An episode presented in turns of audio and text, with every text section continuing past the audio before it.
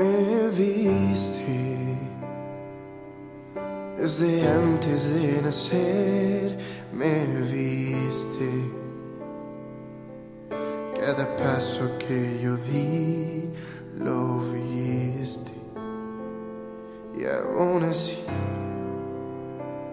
me dices, ve, ¿quién soy? Para que pongas en mí tu confianza. Soy solo un hombre sin valor, sin nada que ofrecer. ¿Qué voy a hacer? ¿Qué diré? Sale mi nombre de tu voz, me vas llenando el corazón. Aquí estoy, aquí estoy. Tu fuerza. ¿Qué tal amigos? Sean bienvenidos a este podcast Camino a la Santidad. Hoy 2 de febrero estaremos hablando de Himangatsu Samuel Benedict Daswa. Este es un laico que fue declarado beato por su santidad el Papa Francisco el 13 de septiembre del 2015. Bueno, comencemos con este relato de, de, la vida de Samuel. Él nació en la provincia sudafricana de Limpopo en 1946. Su familia eh, pertenecía a uno de los clanes de, de, la localidad y era conocida por ser una familia emprendedora, una familia muy hospitalaria y una familia muy laboriosa en todo lo que hacía. Fue pues dentro de esta familia que el pequeño Samuel, como era costumbre entre los habitantes del campo, bueno, pues se dedicó a ser pastor antes de, de poder ir a la escuela, antes de, emprender sus estudios como tal. Él atendía el huerto de la familia junto con su padre. A lo largo de su niñez, bueno, estudió en tres escuelas primarias distintas, una de ellas perteneciente al Ejército de Salvación. Después de completar sus estudios secundarios, eh, muere su padre. Entonces, tras morir eh, su padre, él se vuelca un poco al trabajo para poder así mantener a sus hermanos pequeños. Comenzó a hacer algunos trabajos temporales a, a lo largo del verano en Johannesburgo, donde se hizo amigo de un joven blanco católico, el primer católico al que trataba Samuel. También eran católicos algunos compañeros de, de la etnia donde, de donde él pertenecía. El mensaje católico, el mensaje de evangelización católico llamó un poco la atención de, de Samuel. Él, cuando vuelve a su pueblo, se apunta a la catequesis para las personas, bueno, que no, que no saben nada de la fe, empieza su camino de catequesis que se impartía bajo una higuera de, de ahí del pueblo. Su catequista eh, fue alguien que le impactó profundamente en su vida. Su catequista se llamaba Benedict Rismati. Él años después, al, al enviudar, sería ordenado como sacerdote. Y él lo ayudaba un poco con, con, este camino, con estas dudas, con, bueno, no dudas, con este hambre de conocer todo lo de la iglesia católica. Ahí en ese pueblo venía al mes eh, un sacerdote y les podía celebrar la misa.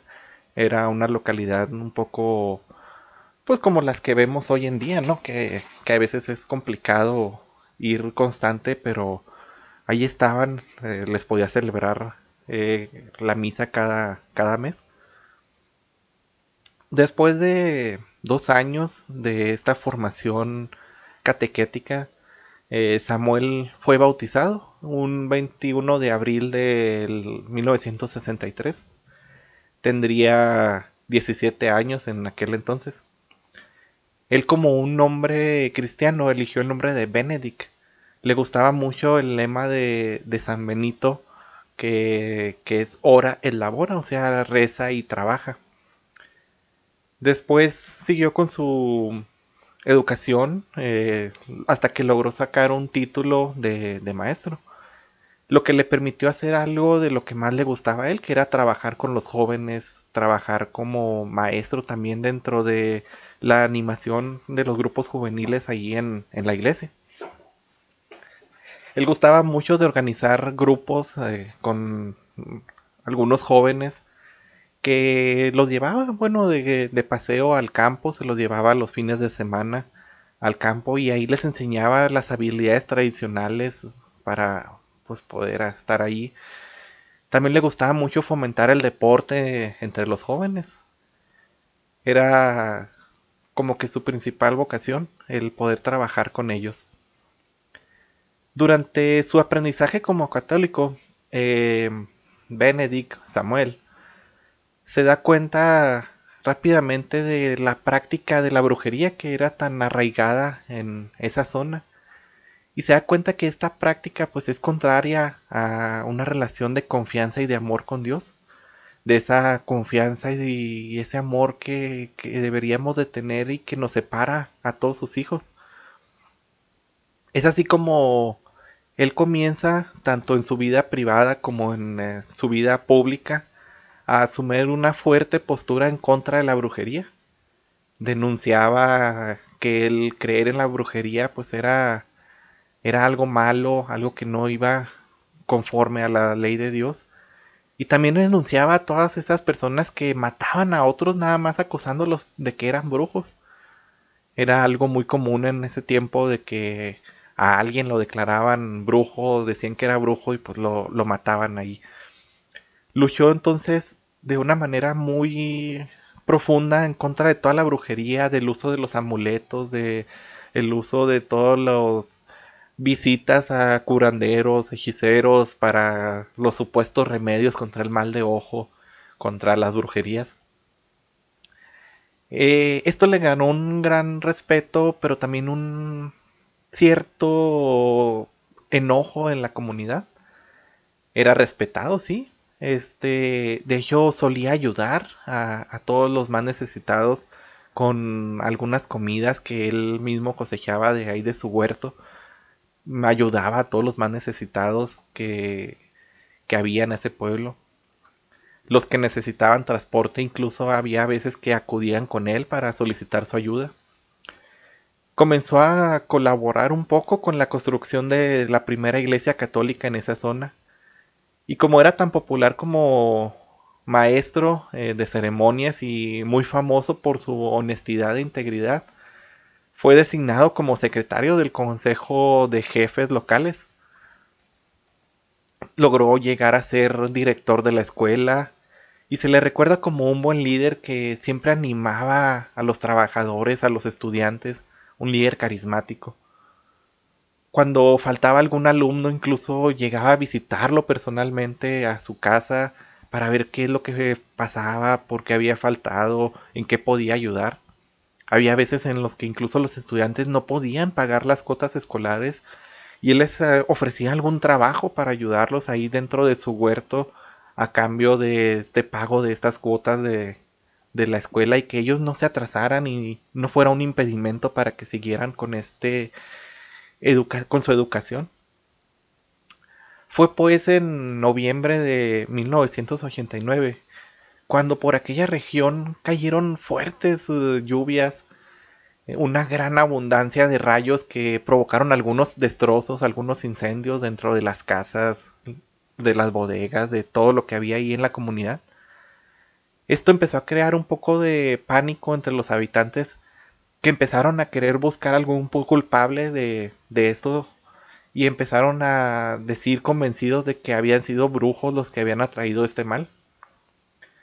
Siguieron pasando los años y fue a inicios de 1990 cuando otro aguacero con abundantes rayos y nuevamente que causó algunos estragos ahí en el pueblo bueno, pues el consejo local organizó una reunión. Estaban demasiado convencidos de que había algunos brujos que les estaban trayendo este mal al pueblo. Así que organizaron una reunión ahí en el consejo local. Benedict, bueno, no pudo llegar a tiempo a, a la reunión. Y cuando logró llegar, eh, en esta reunión ya habían acordado que se iba a contratar algún curandero, algún sanador, para que localizara a, a estos brujos, a estos culpables, a los que deberían de castigar y bueno, pues posteriormente matar o apresar o algo por el estilo. Cada miembro del consejo también optó porque tenían que dar una cierta cantidad de dinero para poder pagar a este curandero. Fue entonces cuando llegó Benedict, cuando llegó Samuel al lugar y les explicó que, que no, no deberían de temer porque los rayos, bueno, pues son un fenómeno natural y no tenía sentido alguno el andar buscando brujos o causantes de desastres naturales porque no era por ahí. Eran simplemente pues cosas que pasaban con la naturaleza y meras coincidencias. Sin embargo, el consejo local estaba tan convencido de que existían brujos que le dijeron eh, que no era así, que tenía que pagar esta contribución para poder pagar al curandero. Pero él se negó, él les dijo que eso no lo podía hacer él, porque su fe católica le impedía implicarse en nada que tuviera que ver con algo de brujería o con promover estas prácticas. Eh, fue en este momento cuando los jefes, ya cansados un poco con esto, decidieron pues tenderle alguna trampa y deshacerse de él. Fue así que organizaron una emboscada. Fue pues el 2 de febrero, ya cuando en la noche él volvía a su casa después de haber dejado en el pueblo a un pasajero que había recogido en su coche. Eh, se detuvo en el camino porque estaba bloqueado por unos árboles. Cuando salió del, del vehículo, un gran grupo de jóvenes y adultos empezó a agredirlo con piedras y le empezaron a, a, tirar piedras al carro a él, lo cual lo hirió gravemente.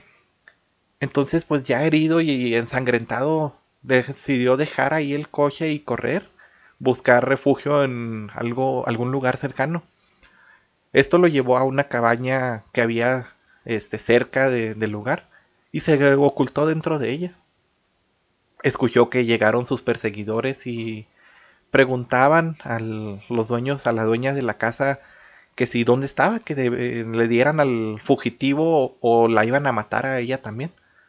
Entonces él decidió que no valía la pena exponer a, a esta señora que tan amablemente lo había recibido y salió para mostrarse a sus perseguidores. Les preguntó por qué querían matarlo y ellos simplemente no respondieron.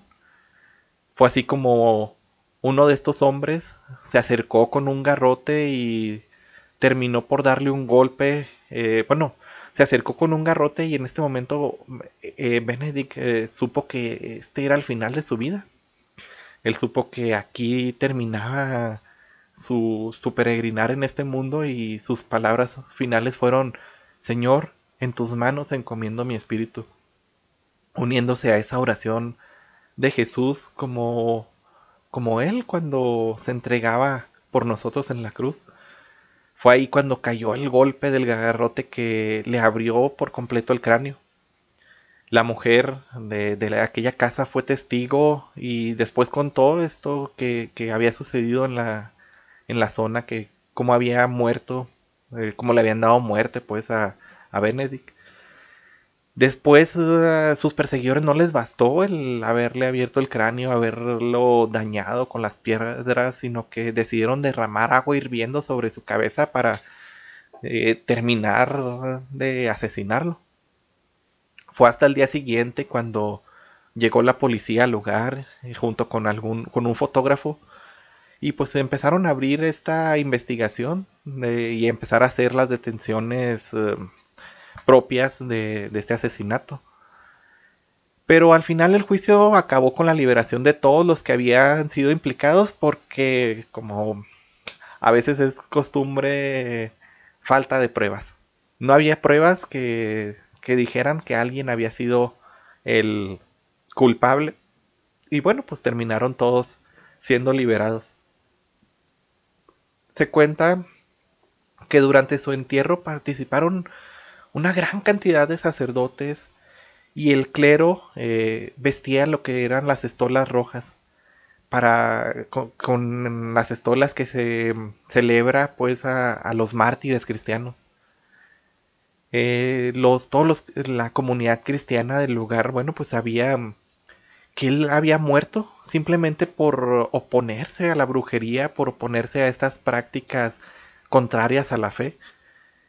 Y y todos tenían muy claro que él, al haberse negado a contribuir a pagar a este brujo, a este curandero, pues simplemente había sentenciado su, su final, simplemente había puesto el punto final en la sentencia que, que caía sobre él.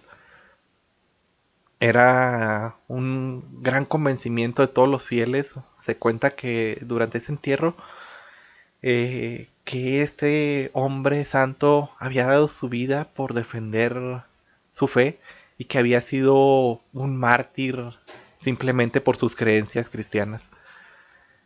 Bueno, pues fue el 22 de enero cuando el Papa, Papa Francisco lo declarara como oficialmente un, un mártir, un santo mártir, eh, y fue declarado en ese entonces pues como como beato, ahorita sigue, sigue ahí, pero hay muchas, ¿cómo se llama? Muchos testimonios de que su martirio, bueno, pues ha atraído a, a grandes personas, ha servido como un ejemplo de fe, un ejemplo de entereza.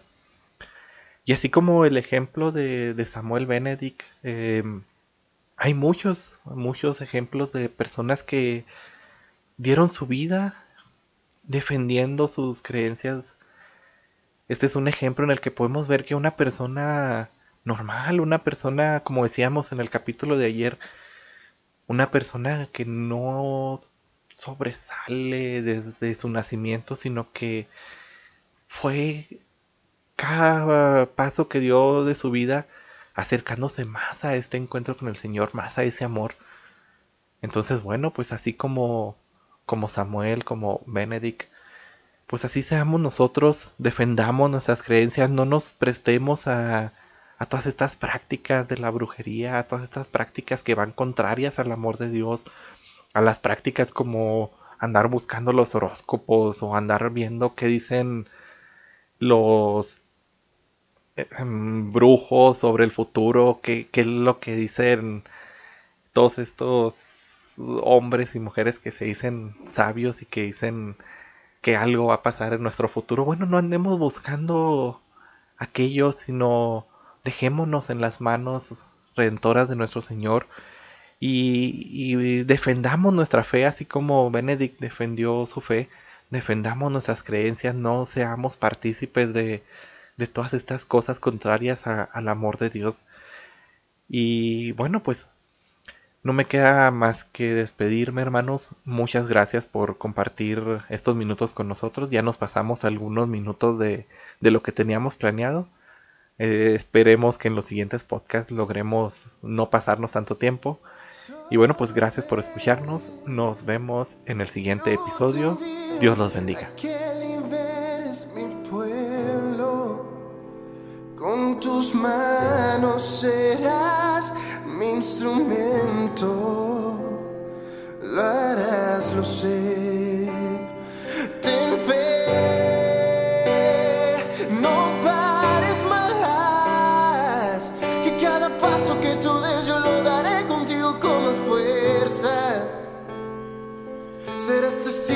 Mi amor y de renombre, tú serás profeta no temas más, solo ve que contigo yo estaré.